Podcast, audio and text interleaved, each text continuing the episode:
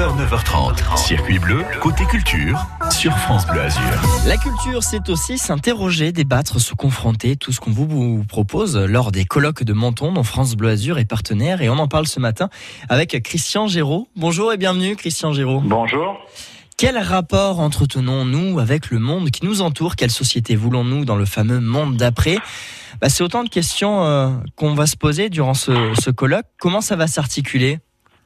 Alors, il y a, euh, comme chaque année depuis 1999, euh, que les colloques de Menton ont lieu, que la mairie de Menton organise. Il y a trois samedis du mois d'octobre, donc le 2, le 9 et le 16 et à chaque fois une table ronde ou un entretien mmh. avec une personnalité ou plusieurs donc et euh, animé par un journaliste face au public donc avec des des questions du journaliste euh, et puis des questions du public sur un sujet donné. Euh, c'est jamais le même normalement euh, les, les, trois samedis.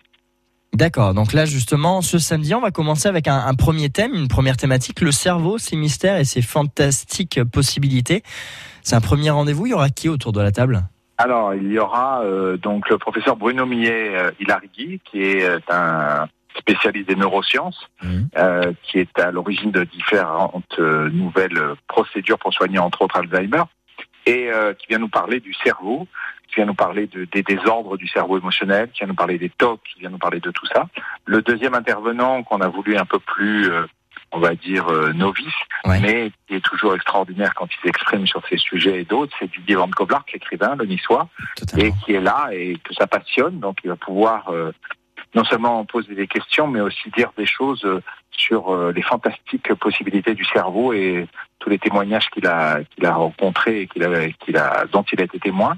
Et puis la dernière, c'est Annelise Ducanda, le docteur Annelise Ducanda, mmh.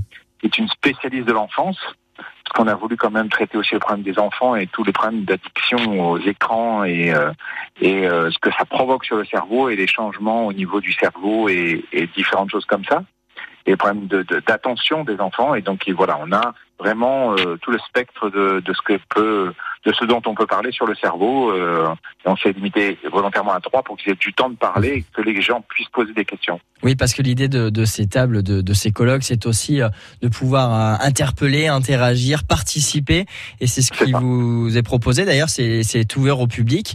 Alors, j'imagine qu'il faut présenter le pass sanitaire, mais c'est comme comme dans tous les événements aujourd'hui. Alors, ce premier rendez-vous qui est fixé à 14h30, il y a toutes les infos sur le site de la ville de Menton. Et on en reparle évidemment rapidement avec vous, Christian Giraud. Merci d'avoir été avec nous. Merci beaucoup. Les colloques de